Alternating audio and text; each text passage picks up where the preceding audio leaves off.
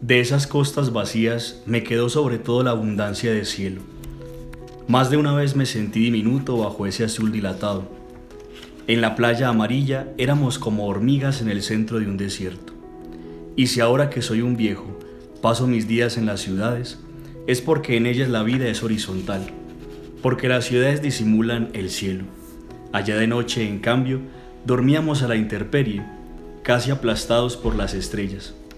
Estaban como al alcance de la mano y eran grandes, innumerables, sin mucha negrura entre una y otra, casi chisporroteantes como si el cielo hubiese sido la pared acribillada de un volcán en actividad que dejase entrever por sus orificios la incandescencia interna.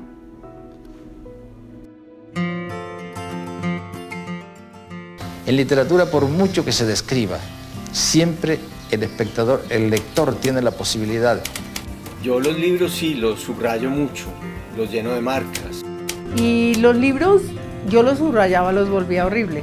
Cuando era profesora en la universidad hace mucho Carlos Fuentes firmaba cada uno de sus libros. Me acuerdo cuando yo aprendí a leer, que aprendí a leer a los cinco años. Glosas, un espacio al borde de una página.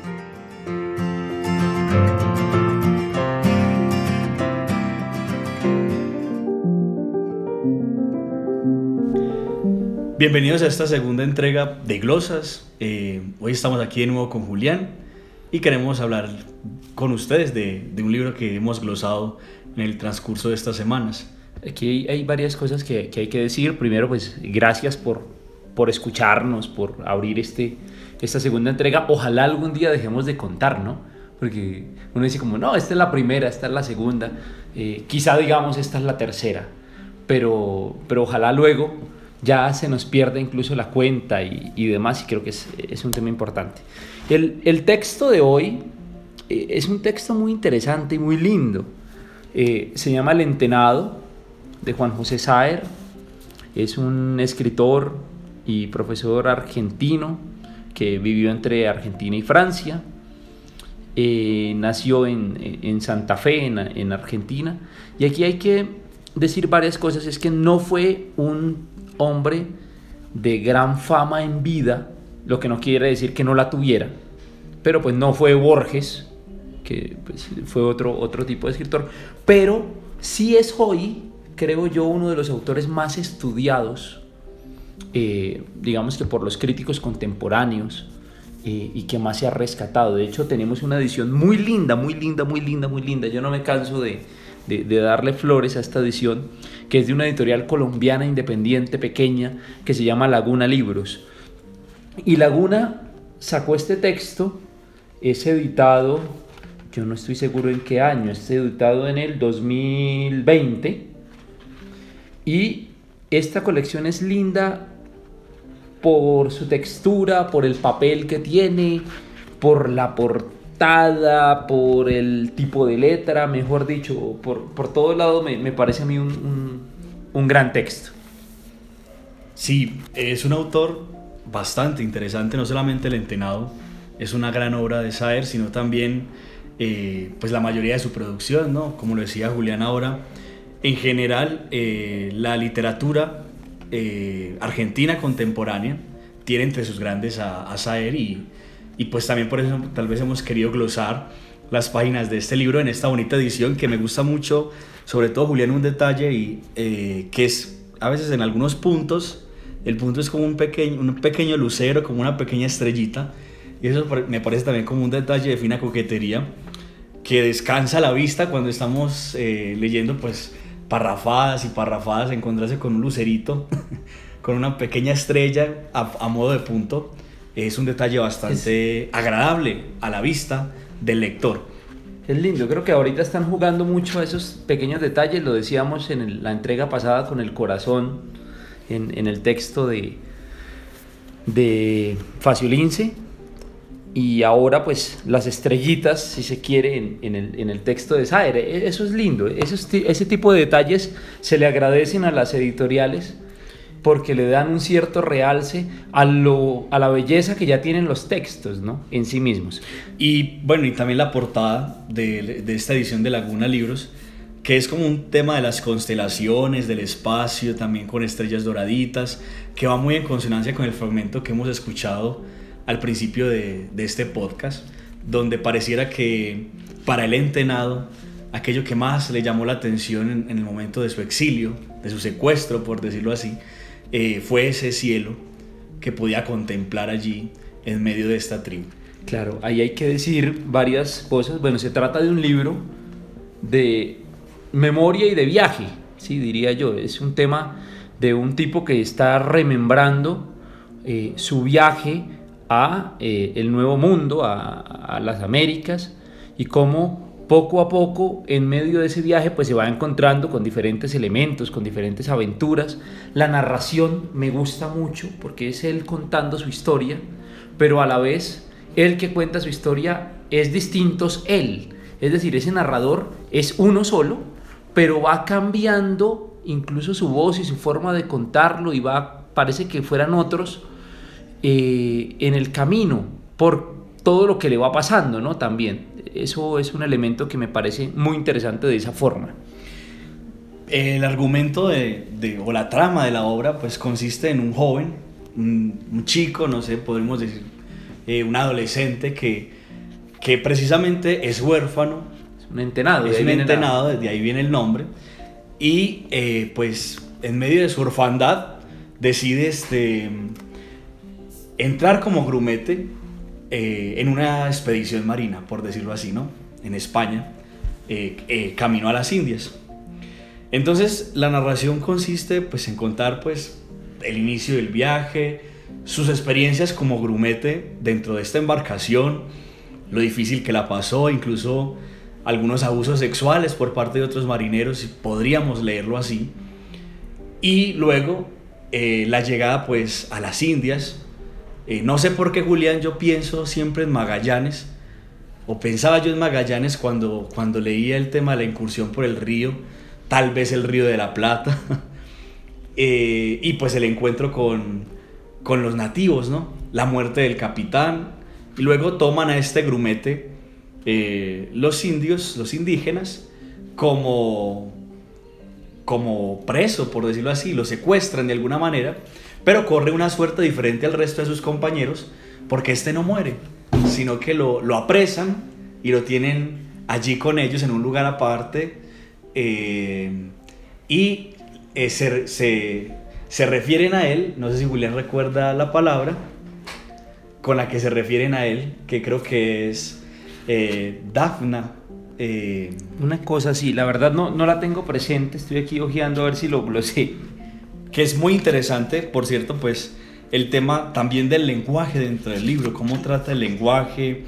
Hay también toda una filosofía del lenguaje, cómo los indígenas ponen nombre a las cosas, cómo se refieren a él, cómo algunas palabras parecen tener una carga simbólica y semántica más fuerte, aunque nunca se les da un significado como tal. Hay un juego particular, bueno, hay, hay, elementos que hay que tener en cuenta dentro de la construcción narrativa que responden a un momento eh, epocal. No fue que Saer un día se levantó y dijo voy a escribir un texto en el que haya un tipo huérfano que se perdió en medio de una expedición y que luego es reencontrado y cuenta su historia. E, eso tiene una construcción previa. Resulta que la primera edición es de Alianza eh, y es en 1983.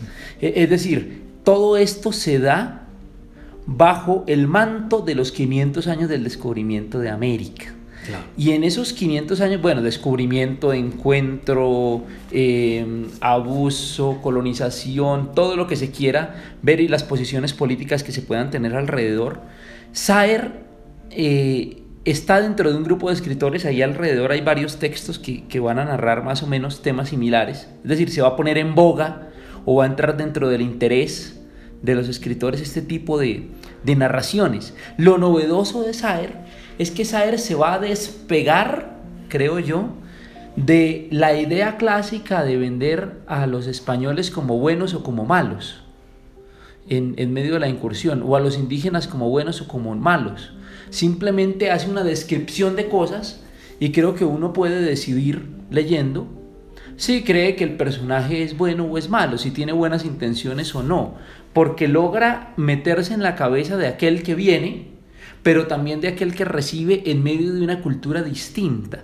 Y ahí están los juegos del lenguaje que usted menciona, está el hecho de concebir que aquí había una cultura particular y que esa cultura pues es invadida por otra cultura. Sin embargo, como también esa otra cultura no viene a imponer porque sí, sino que tiene unos ideales particulares. Bueno, hay todo un juego allí que es muy interesante y que yo recomendaría leer a profundidad con lupa y mirando cada detalle. También el tema de la otredad se trata mucho en el libro, ¿no? en el texto en sí. El, en un primer momento, eh, el entenado, o Defji, como le llaman los, los, los, que los, los nativos, siente cierta desconfianza y le parecen raras ciertas prácticas, las prácticas caníbales que siempre van acompañadas como de un ritual, luego una orgía. Eso le parece al principio raro y parece que lo mirara desde un punto moral, pero luego con el pasar del tiempo, estas personas le van pareciendo mucho más éticas, mucho más, más humanas incluso que los mismos españoles. Entonces, en el personaje pareciera que fue, juega el encuentro con dos mundos. Primero se encuentra con el mundo de los nativos, pasa 10 años allí con ellos, hasta el punto de confundir el mismo lenguaje, cuando regresa con los españoles, y después de esos 10 años, cuando regresa y ha tenido como esa adecuación, ha sabido como conocer a los nativos, regresa de nuevo con su gente a sus ciudades y ahora los nativos, los extraños, le parecen los españoles. Los españoles y no los nativos. Y los mismos españoles lo ven a él con recelo, como con cierta desconfianza. Y es ahí, Julián, cuando deciden enviarlo al convento y conoce esa figura que nos pareció tan particular, que es la del padre Quesada. Es que de alguna manera el padre Quesada en el texto se vuelve literalmente el padre, ¿no? Bueno, él tiene varios padres también, creo yo. E, en todo el camino está buscando, porque también está de fondo esa otra historia, la historia del hijo, que, del hijo de nadie, que busca unas figuras paternas y las va encontrando y yo, al principio con cierta, cierta gracia con el capitán o con el quien dirige el, el, navío, pero luego entonces también va y se encuentra dentro de la tribu, a la tribu misma con, con una cierta paternidad, luego entonces a quienes lo rescatan también en la forma en la que lo cuidan, o no, también un cierto abandono y un cierto recuerdo de ese, de ese vacío que va a, en últimas, a encontrar en el Padre Quesada ese, ese último gran Padre que le va a permitir eh, hallarse a sí mismo, ¿no? Es una, es una historia también, es curioso, mira, nos hemos dado cuenta que esto es una historia de viajes, de memoria, de mm, homenaje a, esos, a esa conquista, digamos, eh, que está en un entorno geográfico determinado, tú lo sitúas en Magallanes, yo estoy de acuerdo con eso, creo que es Magallanes. Eh, además de, eh, es más, creo que es la historia o, es el juego de cómo podría haber sido Magallanes si hubiese llegado la expedición completa y viva. Pero bueno, también está el, la historia de culturas, la historia de la otredad, pero también está la historia de la mismidad de cómo se encuentra o no él mismo consigo mismo, valga la redundancia, a lo largo del texto. Y es un tema que me parece supremamente curioso e interesante. Sí, entonces es un libro, la verdad, maravilloso, eh, que contiene dentro de sí muchos elementos de los cuales podríamos hacer o conversar demasiado, pero esos que les compartimos son esas glosas que creemos este, más importantes. No sé si Julián tiene un fragmento en especial que le llame la atención y quiera Yo quisiera mencionar este pedacito, este fragmento que aquí advierto, hay formas de glosar. Yo este texto lo glosé dos veces porque tuve que leerlo eh, y de ahí de hecho lo conocí en una clase de literatura latinoamericana en la Universidad Santo Tomás, pero eh, luego lo volví a glosar. Entonces está rayado pero también está glosado con una hojita aparte, con algunas páginas en específico. Y dentro de esas yo glosé aquí una cosa que dice memoria en una página puntual y voy a leer el fragmento que creo que corresponde a esa glosa, porque ahí está el otro problema. Cuando glosamos a veces se nos olvida por qué glosamos y qué glosamos. Entonces dice lo siguiente, si lo que manda periódica la memoria logra agrietar este espesor, una vez que se ha filtrado, va a depositarse reseco como escoria en la hoja. La persistencia espesa del presente se recompone y se vuelve otra vez muda y lisa, como si ninguna imagen como si ninguna imagen venida de otros parajes la hubiese atravesado. Es un poco como la construcción de la memoria a través del texto hace que la memoria deje de ser memoria, se convierta en algo vívido en la hoja y esa vividez de la hoja transforme incluso esa memoria. Es decir, ahí hay un tema muy interesante de cómo lo que escribo de memoria, llámese en un diario, llámese como se llame, en este caso, pues el hombre que está contando su historia, puede que no haya sucedido como yo la estoy escribiendo, pero es como lo recuerdo, y es como va a quedar impregnado allí que lo recuerdo, así en una semana que lo vuelva a leer ya no lo recuerda igual. Es un juego fantástico que creo que debería llamarnos mucho a pues a, cómo escribimos y a qué escribimos, ¿no? Es un tema interesante y ahora que hablamos de memoria histórica, de reconstrucción de memorias y demás, es importante tenerlo en cuenta. Sí, eh, ese tema de la memoria es importante porque podemos ver que en la narrativa lo que en su momento a él le, le pareció terrible o lo sufrió en exceso cuando está en el cautiverio, luego lo recuerda como si fueran acontecimientos realmente loables, ¿no? Y desearía volver, parece que desearía volver a estar allí, en ese lugar que representó tanto para él. De eh, acuerdo. Yo quiero, ahorita, bueno, este es el podcast que corresponde a diciembre, no hemos hecho la cuña concreta, estamos desde el Colegio Jordán de Sajonia, eh, en la ciudad de Bogotá, colegio que nos abre las puertas, con el cual vamos a seguir trabajando. Desde ya todos los chicos y chicas del Jordán que ya están en vacaciones, pues que disfruten esas vacaciones y que ojalá nos encontremos el año entrante en ese espacio que se va a llamar Glosas también y que va a ser un espacio de lectura y que luego nos puedan acompañar en el podcast y demás.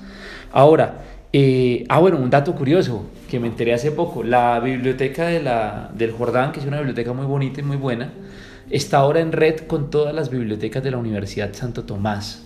Entonces se pueden hacer préstamos interbibliotecarios, se pueden consultar eh, temas de, eh, por internet de, resquicios académicos que existen y demás. Esto para que lo sepa pues la comunidad sajoniana y también la comunidad tomasina o de la red interuniversitaria, que sepan que los textos que están en el Jordán ahora pueden ser consultados también por ellos. Pero bueno, yo quiero hacer una cuña. Estamos en diciembre. Estamos en diciembre, estamos alistando regalitos. De hecho, eh, desde la pastoral universitaria hemos recogido algunos regalos para algunos, eh, alguna misión que tenemos. Pero quiero saber algo. ¿Tú regalas libros? Sí, y mi, pues regalar un libro, además de ser un buen detalle, es un elogio, ¿no? A quien se le da. Entonces, digamos que eh, de los regalos que más me gusta recibir y de los que me gusta dar eh, son libros. Sobre todo porque regalar un libro también implica conocer en algo a la persona, ¿no? ¿Qué le gusta leer? O también proponerle nuevos horizontes de lectura. E, es interesante, ¿no? Eh, regalar un libro es difícil también por eso mismo, porque a veces decimos, bueno, y a este muchacho, a este joven, o a esta señora, o a este señor, ¿qué, qué, le regalo? ¿no? Yo no, no tengo ni idea. Y entonces yo quisiera proponerle un juego aquí, vamos a jugar con, nuestros oyentes a ofrecerles un listado de tres libros que ellos puedan regalar. Pero entonces vamos a proponer un libro para la edad de inicio de lectura, si se quiere, un libro para la niñez o la, o la adolescencia temprana, otro para la juventud y otro para la vejez. Esto de cara a que pues, nuestros oyentes estarán pensando en que regalarle al abuelo, al, hijo o al, o al hermano.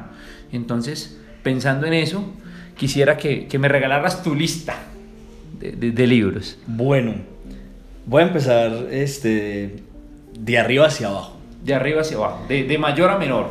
Bueno, para una lectura adulta, eh, yo recomendaría o regalaría dos libros en específico. Ah, bueno, se amplía la lista, dos Sí, libros. Yo soy siempre muy amplio, muy generoso, entonces yo regalaría dos. Bueno, Los dos de Pilar Quintana. El primero sería eh, Coleccionistas de Polvos Raros. Y el segundo, que, rega- que recomendaría regalar, sería eh, pues una antología de cuentos que se llama Caperucita se come al lobo. Los dos de Pilar Quintana. Para adultos. Es Para una adultos, literatura favor. bastante adulta. no se lo vayan a Eh, regalar al niño porque pues no, no tiene porque sentido. no aplica, ¿no? Y eh, para los jóvenes yo co- eh, recomendaría leer Que viva la música de Andrés Caicedo también. También, Lindo. también eh, Vallecaucano, ¿no? Y pues esos dos estarían ahí. Mire que estamos en literatura colombiana prácticamente, no nos y hemos pues ya aquí sí me salgo los de, regalos. de, de- de la literatura eh, colombiana para recomendarle, por ejemplo, a, a un papá que quiera, por ejemplo, regalarle a sus niños literatura. Yo recomendaría, por ejemplo, a Anthony Brown, los cuentos que, que, él, que él hace eh, y en general, pues, pues sus libros son apropiados para, para, para los niños y, la verdad me parecen muy buenos. Yo le regalaría a los niños eh, cualquiera de él. Mi papá, por ejemplo, podría ser uno, uno que, que podríamos recomendar o que yo recomendaría para literatura infantil. Pues es, es interesante, es muy interesante el, el listado que tú has dado. Eh, hay, varios, hay varios textos que en mi caso yo, yo me sumo al, al tema de, de, de la literatura o de las recomendaciones, si se quiere. Voy a iniciar al revés. Entonces inicio de, de, atrás para adelante, desde los chiquitos. A los niños hay un libro muy lindo que entiendo que está en el Fondo Económico, que se llama El increíble niño come libros. Y es un libro efectivamente para niños, para niños pequeños. Y es, es lindo. Es más, lo vi, y aquí voy a hacer una cuña, lo vi en prólogo, en, en la librería que a veces frecuentamos. Eh, y me di cuenta que tenía una, como una especie de mordisquito en, en una, en una parte del, del libro. El libro es muy lindo, va de un niño que quiere o que se da cuenta que, eh, bueno, le, dicen que para aprender o para crecer, para ser mejor, tiene que leer, ¿no? Tiene que, pues, tiene que comer libros. Entonces él empieza a comérselos literalmente, pero en medio de todo el cuento se da cuenta que eso le hace daño, que, que no, no, está bien y se da cuenta que comerse los libros es, es una metáfora y que tiene que aprender es a leerlos. Entonces es lindo. Otro libro que a mí me marcó la infancia se llama Mi querido diario de Liliana Prieto. Es un libro que en mi época lo leí eh, como lectura obligatoria, eso lo pongo entre comillas, de, como de segundo de primaria, pero que creo que marcó mi lectura y que creo que es muy lindo, o sea, se puede, se puede leer más allá de la, de la literatura escolar. Ahora, para jóvenes, para jóvenes, yo creo que hay un clásico que, que, que siempre estará y que es eh, eh, este tema del Señor de los Anillos. Es pesado, eh, es pesado, pero para un joven que ya tiene una cierta eh, incursión en los libros, creo que Tolkien es una, es una buena opción. Y además, pues como está de moda todo el tema de El Hobbit y toda esta cosa, pues retomar El Señor de los Anillos sería una buena idea. O también, o también les invitaría a leer, hay un libro particular de eh, Faciolince, que de hecho eh, usted lo leyó de, de, de, de, una copia que yo tengo en, en, mi, en, mi, habitación, en mi celda, y es este libro de Faciolince que se llama Angosta. Angosta. Angosta es un libro fascinante que creo que puede eh, enca eh, capturar a un joven lector. Y para adultos recomendaría dos textos. Uno de una mujer a la que quiero muchísimo y a la que ojalá escuche este podcast. Bueno, las dos mujeres que voy a recomendar las quiero mucho. Eh, una se llama Beatriz Atías y se llama eh, Mala mujer no tiene corazón. Eh, inspirado un poco en la, en la, en la canción, eh, es simplemente fascinante. Está recién salido del horno, está en editorial Corazón de Mango, que es una editorial independiente santanderiana. Y eh, el otro texto es El Sol, que es una colección de ensayos de Carolina Sanín. Entonces creo que ambos textos valdrían la pena, ayudarían a reflexionar varias cosas. Ahorita que está en boga todo el tema de, de, del feminismo y de, de, muchos elementos que hay que empezar a revisar, creo que leer a estas dos mujeres valdría la pena. Bueno, maravilloso, creo que hemos podido glosar hoy el libro que nos propusimos, que invitamos que, que también sea una de esas lecturas sí, recomendadas se puede, para esta Se puede comprar. El Entenado de Juan José Saer, ahí le hacemos la propaganda a Laguna Editores, que es y, una editorial independiente y colombiana. Y obviamente entre los dos queremos regalarles de Navidad eh, la posibilidad de que se lean Lo que no tiene nombre de Piedad Bonet, el cual será nuestra próxima entrega. Entonces, claro léanlo sí. y nos vemos en enero para hablar un poco sobre lo que no tiene nombre. Un abrazo desde el Colegio Jordán de Sajonia, de los frailes dominicos, eh, y recuerden leer mucho y glosar sus libros. Hasta luego. En literatura, por mucho que se describa, siempre el espectador, el lector tiene la posibilidad. Yo los libros sí los subrayo mucho, los lleno de marcas. Y los libros yo los subrayaba, los volvía horrible. Cuando era profesora en la universidad hace mucho Carlos Fuentes firmaba cada uno de sus libros. Me acuerdo cuando yo aprendí a leer, que aprendí a leer a los cinco años.